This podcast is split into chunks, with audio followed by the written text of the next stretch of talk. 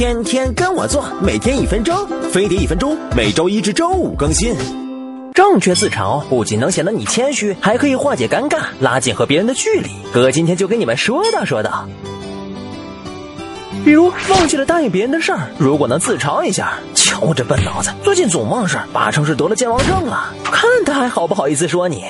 遇到尴尬，你也可以黑自己一把，让别人有台阶下。比如去餐厅吃饭，服务员没端稳盘子，把菜撒到了你的头上，你可以说：“嘿，姑娘别费心了，我这头给再多营养也长不出草。”很多明星大咖喜欢在社交媒体上跟粉丝互动，比如跟风黑自己脚丫，给自己取外号，或者变身贫嘴段子手，不惜拿自己开涮逗粉丝开心。这样把自己的位置放低，反而会让别人觉得你接地气，对你的好感倍增。自嘲不是简单的自我贬低，否则容易变成自虐。也千万别假自嘲，比如在朋友圈发一张屁股的美照，然后说：“哎呀，又胖了。”这种假自嘲真自恋就超级讨人厌。